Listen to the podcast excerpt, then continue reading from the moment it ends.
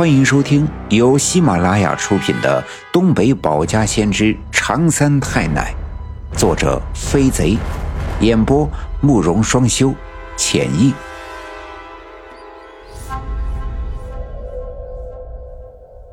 第三百零五章：遭报应，胜利面目非，龙卷风卷走李文学。我已经很久没有看到这么多的老鼠了。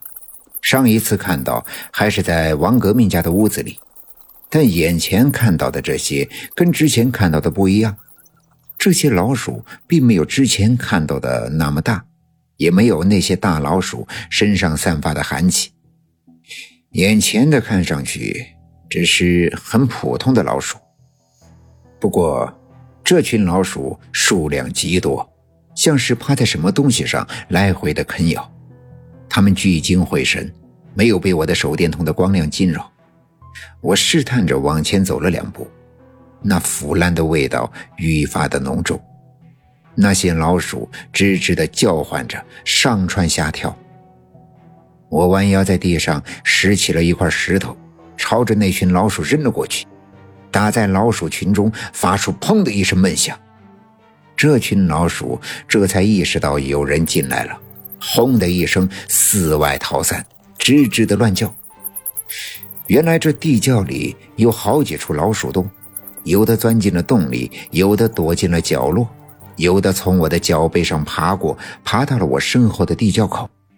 它们噼里扑隆的四处乱窜，地面上的尘土被扬起，在手电筒的光柱里来回的纷飞。过了一阵子。老鼠们不知道都钻到哪里去了，没了动静，空气中卷起的灰尘也渐渐的落下，地窖里恢复了安静。我这才朝刚才那些老鼠聚在一起的地方照射过去，仔细的观望。不看则已，一看吓了我一大跳。之所以害怕，是因为我对眼前的一切毫无防备。前面地窖尽头的地面上躺着。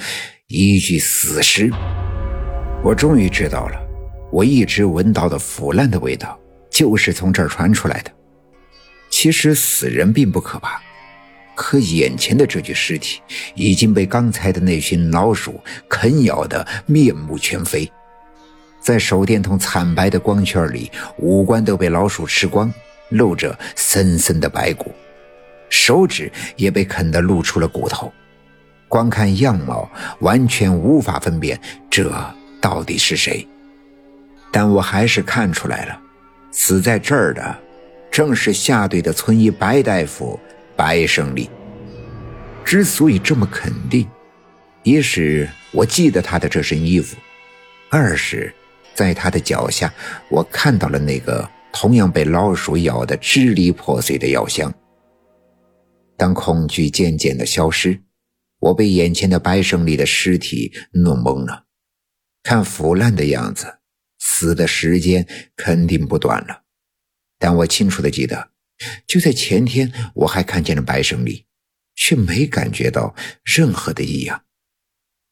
但当我看到这具尸体的时候，我渐渐的想通了：李文学这阵子怪异的举动，是白胜利在背后怂恿，而白胜利之所以好像变了一个人。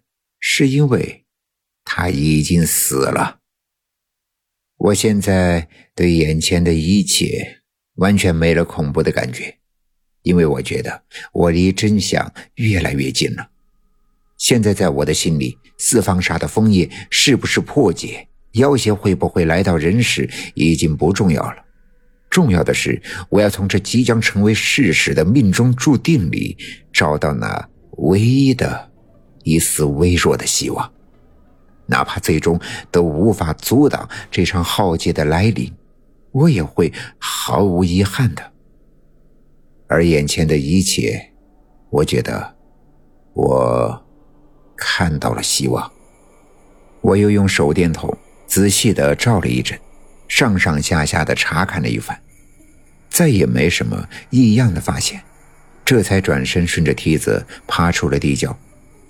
看了看四周，又看了看洞口，想了想，再次费劲巴力的把那个沉重的木板拉过来，盖上，抱起那几棍秸秆，重新盖在上面，转身离开了三皇子的院子。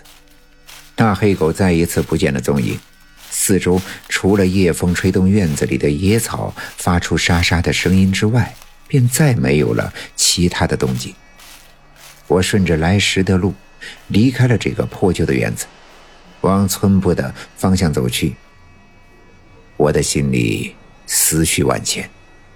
回忆着之前发生的种种，想起了地窖里白胜利被那些老鼠啃咬得面目全非的尸体，再想想他在村子里所做的一切，不禁慨叹：一切都是天命注定，怎么也无法逃脱。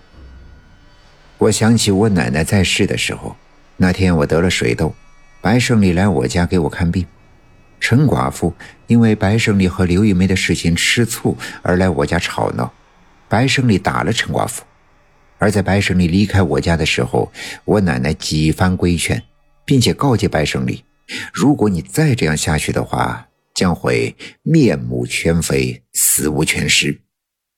而如今地窖里的白胜利，果然应了我奶奶的那句话。看来，所谓注定。也便是因果循环，如今的果便是他生前的因。我边走边琢磨着，不知不觉的走到了小卖店的门前。一抬头，看见了小卖店的门口站着一个人，正趴在小卖店的窗子前向里面张望。